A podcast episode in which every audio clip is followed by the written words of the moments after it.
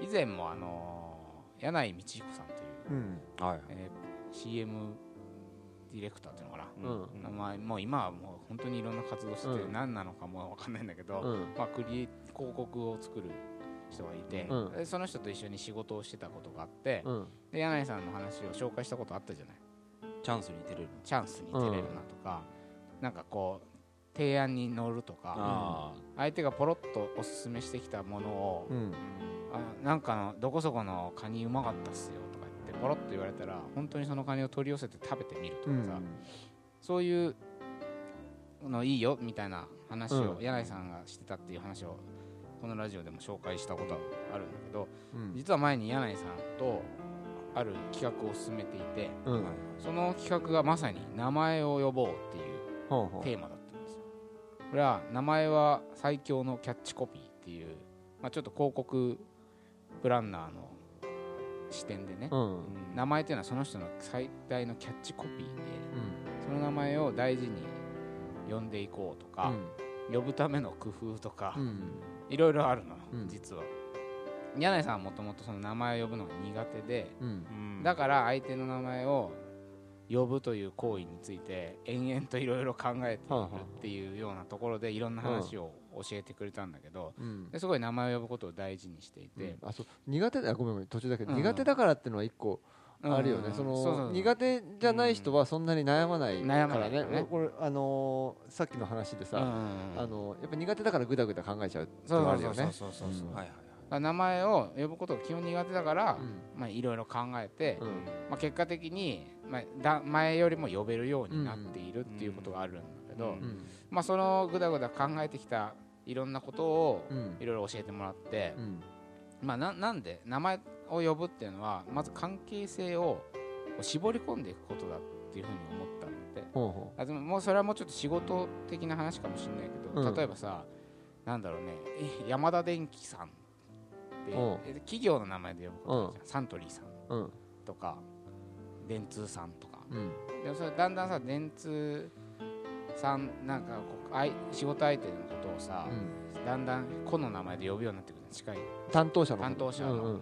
な森田さんとか、うん。なんか名前をどんどんどんどんうこんう、なんだかサントリーの森田さんから森田さんになってって、うん。だんだんこう所属の誰かからうん。その人になっていくっていうが、まさに今あなたに話してるんですよっていう、なんていうのかな責任発言の責任が伴うというか、名前を呼びかけると、うん。あなたに対して話してますよっていうことの意思表示。うん。だから森田専務が例えばもあ桃山商事さんっていうと、うん。全体に話しかけられてるような感じがして、うん。まだ自分に今話されてるのかなとかうん。思わないかもしれないけど、森田さんっていうとお俺だ聞かなきゃっていう、なんか緊張感が発生するから、うん。まあだから呼ぶのはなかなか気軽に呼べないし、うん。呼ぶからにはちゃんと喋んなきゃとか、うん。まあ、そ重いもの責任が発生するから、っていう名前を呼ぶっていうのはそういう責任が発生する行為なんじゃないかとかね、うん。言ってたりあとまあそういうなんていうかいろいろね名前そ関係性にしっくりくる呼び名が見つからない時は、うん。なんか相手の呼び名が定まんないんだよねとか、まあ、うんさっき俺らが話していたことと似たようなことも言ってたりしたんだけど、うん。ある事件をきっかけに、うん。名前をね呼ぶことの大切さを確信した出来事があったらしくてそれがあの矢沢永吉さんと仕事をした時ほ柳井さんが。初めてなんだってね。初めて仕事をすることになって初めて2人で打ち合わせをするっていう。相手は差しで相手矢沢じゃん世界うの、んもう超怖かったらしいの。うん。なんかヤクザみたいな人だったらどうしようとか、うん。なんかもう話し合いが本当にできんのかとか、うすげえビビりながらはいはい。その打ち合わせに臨んだって差し,、差しで。ん。もうマネージャーもいない。矢沢永吉ってさ自分のこと矢沢って呼ぶって有名じゃん、うん。矢沢はって本当に矢沢はって言うんだって、うん。一人称。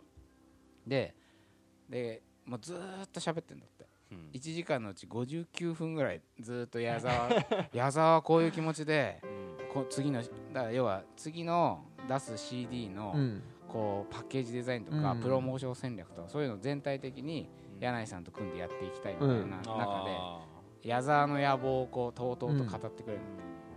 でその中で柳井さんって呼びかけてくる。うん回数が異常に多い。んだよ矢沢永吉って。柳井さん矢沢は次のこうこう思うんですけど柳井さんはどう思いますか？柳井さんね 柳井さんっつって。ーめちゃくちゃ呼ばれたんだって。で なんか呼ばれるうちにだんだん気持ちよくなってきて。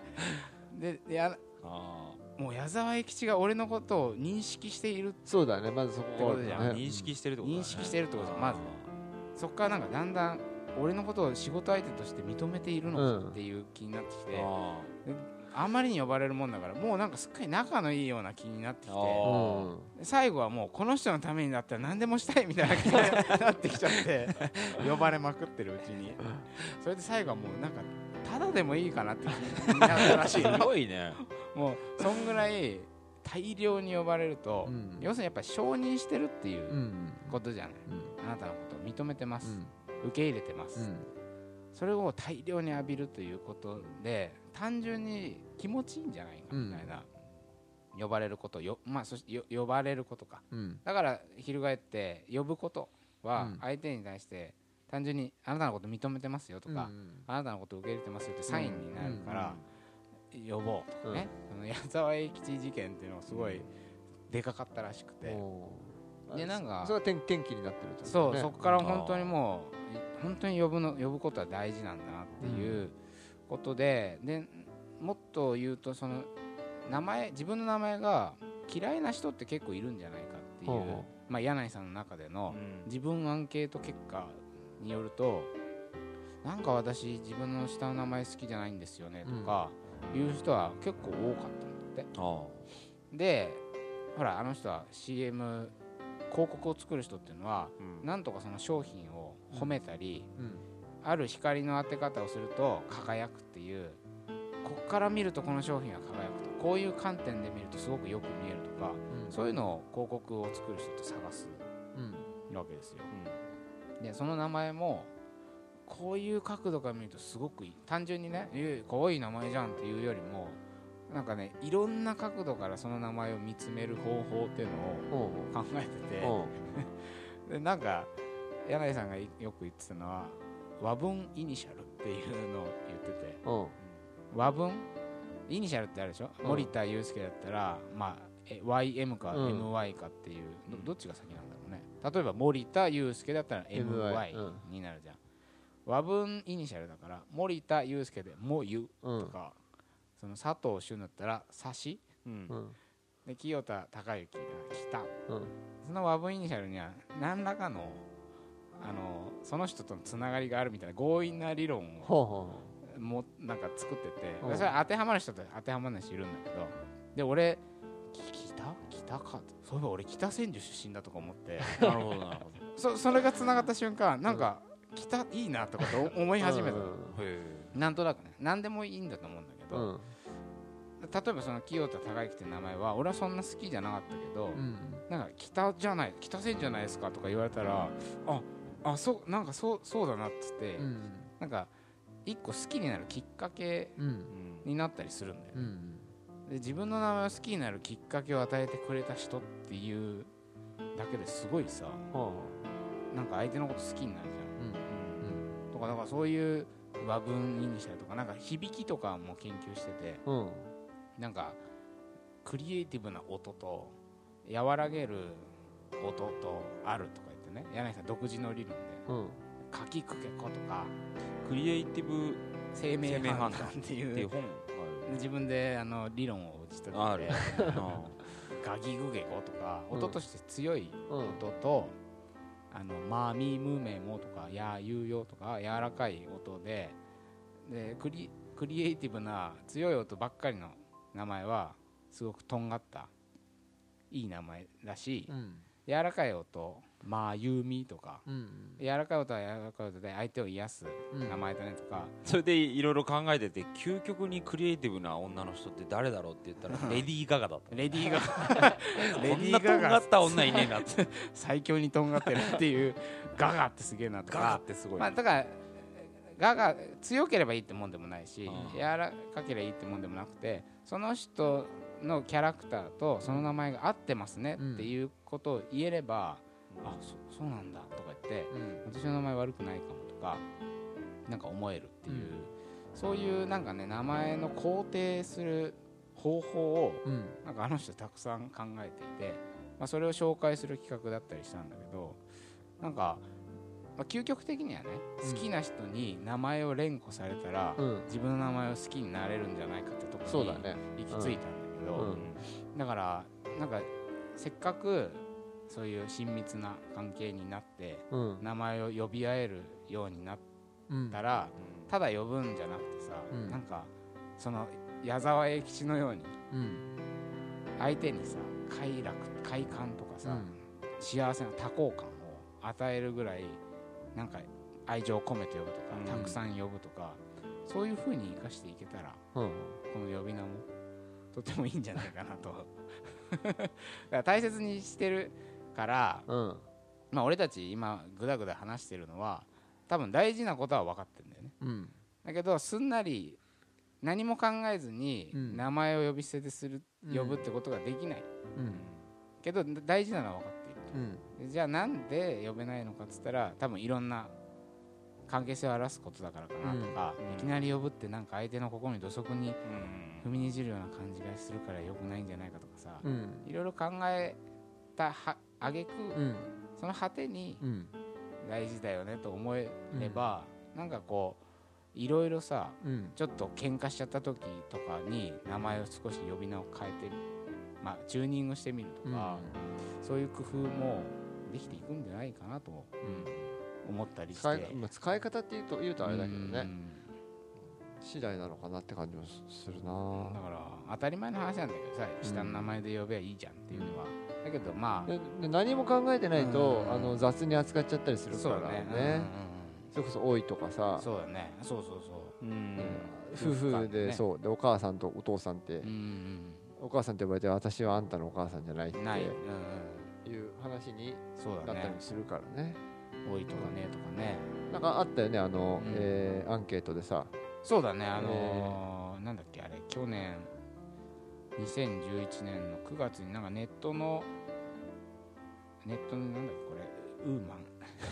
日経ウーマン日経ウーマン。オンラインのウェブサイトに載っていたアンケート結果で、相手の呼び方で夫婦の満足度が異なるみたいなアンケート結果が出たと、だから夫婦でお互いなんて呼び合ってますかみたいなうん。アンケートで名前で呼び合ってたり、うん。ニックネームで呼び合ってる夫婦ほどああなんかすごくうまくいっます、あー。逆にそのそ呼ばないとか、お母ちゃんとか、なんかそういう多いとかね、うん。そういう子の子固有の名前からちょっと遠い名前で、遠い呼び名で呼び合っている夫婦ほどうん。うまくいってない率が高いみたいな調査結果がそういうのあまあったり、多いはないわな。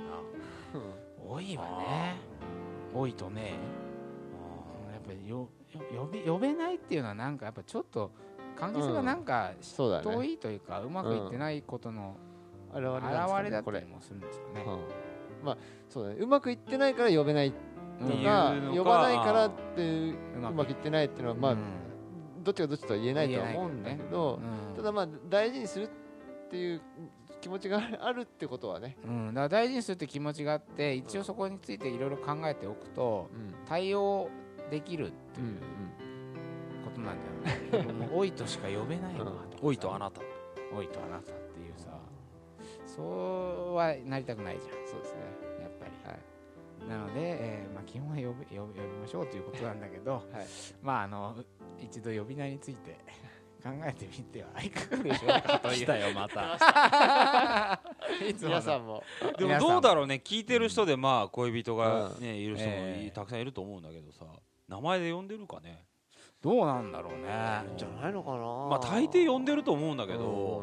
あーどうなんだろ改めて考えるっていうのはうん一回いいかなって俺もそのさっきの本とか読んであう、んそうかそうかそういう役割期待とかって言われると確かうんにそうだなって、まず説明してくれてるだけなん自分が普段やってることを説明してくれてるだけなんだけど、うんこの本いや読んでて思ったのは。だけどそそれを改めてあの考えるっていうのは結構ねいいいいことだなっていうふうに思ったね、あ本読みなはがら。話し合ってみるとかね。そうだね。今まあ名前で呼んでたとしてもさうん。なんかこうやって名前で呼んでるけどどうやって呼ばれたいあそうだね。聞いてみるとかね。聞いてみるとか。で自分はどうやって呼ばれたいのかなって。うん。結局何でもいいって思うんだよ。そうだね。だけど。うん。何でもいいと思うんだけど。でもうん。何がよなんどう呼んでほしいのかなとうん。ちょっと考えてみたらいいかも。そうちょっと一時的に変えてみるとかさ。え？あ C 君。シークシークあーでもいいいいかも。なんかうん。全然関係ないんだけど俺前ね昔付き合ってたうん。子でちかちゃんっていう名前の女の子がいたんだけど。昔、でその子は自分が真由美だったらいいなって思ってたらしいの。ああそう。今ふと思い出したんだけど。あずっとちっちゃい頃から真由美って名前に憧れてたらしくあて私真由美だったらよかったなーってずっと思ってたっていう。はいはいはいまあだからって呼んだ真由美っていやってなやいの呼んでないけどあでもたまにこうからかうように呼んでたわそういえば。あ真由美ちゃん真由美ちゃんっつって。あそうなんかまあ名前呼べないですからね。呼べないから真由美ちゃんって呼ぶともうなんかそれも楽し楽しい思い出。あでも何の話それほら地下地下だっけ？うん。地下っていう名前よりも真由美の方がさうん。柔らかい柔らかいそうそうそう感じさっきからそういうののをねあのどっかで無意識に感じ取ってうん。あ柔らかい感じで呼んでほしいって思うちょっとのかもしれないあるそうだね。シュッとした顔してたからね。なんかきつそうに見られることが中身はそうそうでもないんだけどそうそうそう。あるからかな。真由美っていうのは全部うん。うん。あの遅い音なんだって。うんあの本当には周波数的に。う。ん連呼できないでしょ。まあまあまあまあまあ。うん。ゆゆゆゆみみみみみって。でも「ち」とか「か」は擦れる音とかうん。叩く音だから連呼できない。印象硬い音強く聞こえるよね。あのズラの生命正門判断みたいな先生鈴木先生。ずらのっていうああいるいる。あの人が本当に音波を計測してあええー測っ測ってそういうの出したんだけどまあそういうよ呼ばれたい何の話だっけ？ああまあまああるよね。ーそういうね。呼ばれたい。えーそういう話し合いをしてみたりするのもまあいいしあと呼べない人が突然呼んでみたりするのもいいんじゃない？そうなんだよね。ね急に俺下の名前で今度呼んでみようかな。誰をだっていう まず彼女をね作れという話だけど。でもまあほら好きな子とかまだ付き合ってないけど、なんか急に、まあ、いきなり呼び捨てあれだけど下の名前でねうん「ちゃん」をつけてみるとか、うん。そこな。ねえ大体。呼んでいいって聞く？え、聞く聞いちゃうよねついね。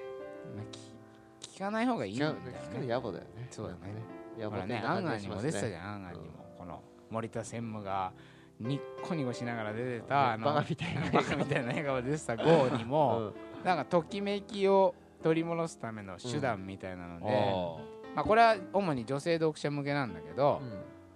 男の子のことを下の名前で呼んでみようみたいなうん。ことを書いてある、子供の時の呼び名そう。それはいきなり下の名前で呼べない呼びづらいじゃん。あなんかい唐突な感じもするから、あそういえばえ佐藤君って子供の頃なんて呼ばれてたって言うと「ああ旬だけどさ。うん。まあじゃあもうもうちゃんとかね。あしゅんちゃんって呼ばれてたな」っつったら「しゅんちゃん」とかって急に呼ばれたら「ええっ?」てなるかもしれない。ああああんまりあピンときてないから。だからそれがテテクニックとして。男の子の。っていうふうに書かれてるって話ね。そういうのもいたと。はいあいたいたいた。あいた、うん、そうそうことで、はい。ちょっとうだうだと長くなってしまいましたが、はい。まあ、えー今日はえーエミと大輔ってどこ行っちゃったんだ どこ行っちゃったんだよ。をテーマに、はい。えー恋愛における呼び名の問題を、えーはい。ぐだぐだと考えさせていただきました、はい。皆さんもぜひ呼び名について考えてみてくださいとはい。いうことで、はい。えー第43回はい。二軍ラジオ、えーこの辺で終わりたいと思います、はい。えー桃山商事の清人でした。佐藤でした。森田でした。くんでした。誰誰？いってらっしゃい。いってらっしゃい。いらっしゃい